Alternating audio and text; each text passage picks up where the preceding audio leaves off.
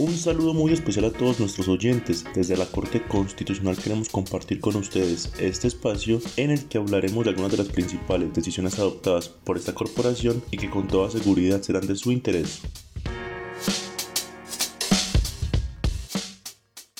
En este capítulo les contaremos la historia de un joven que presentó tutela para obtener el certificado que acredite su práctica laboral, requisito para poder graduarse como abogado. En el 2020, el joven realizó su práctica universitaria ad honorem en la Cámara de Comercio de Dos Quebradas durante nueve meses, en horario de tiempo completo, con funciones que implicaban la aplicación de sus conocimientos en derecho. Al solicitar el respectivo certificado, el Consejo Superior de la Judicatura condicionó la continuación del trámite a que el accionante presentara evidencia de que su práctica fue remunerada y por el término de un año.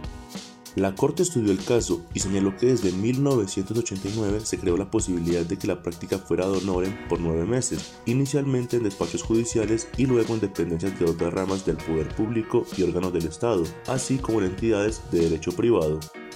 Por tal motivo, resultaría una carga desproporcionada en desmedro de los derechos fundamentales del joven a la educación y a la libertad de escogencia de profesión u oficio. Determinar que la práctica que realizó no puede ser acreditada por no haberse realizado en modalidad de judicatura remunerada y por el término de un año. El alto tribunal recordó que para considerar como válida la práctica profesional, la jurisprudencia constitucional ha privilegiado que el judicante debe haber cumplido funciones jurídicas en entidades autorizadas con una duración mínima de nueve meses si la judicatura fue de honorem o de un año si fue remunerada. El fallo le dio 48 horas al Consejo Superior de la Judicatura para expedir el correspondiente acto administrativo en el que acredite la judicatura realizada por el joven, después de que el accionante aporte la certificación de terminación de materias que le fue solicitada. Para quienes quieran hablar información sobre esta decisión, la sentencia es la T-230 del 2022 y el ponente es el magistrado Alejandro Linares Cantillo. La pueden encontrar en la página web www.corteconstitucional.gov.co.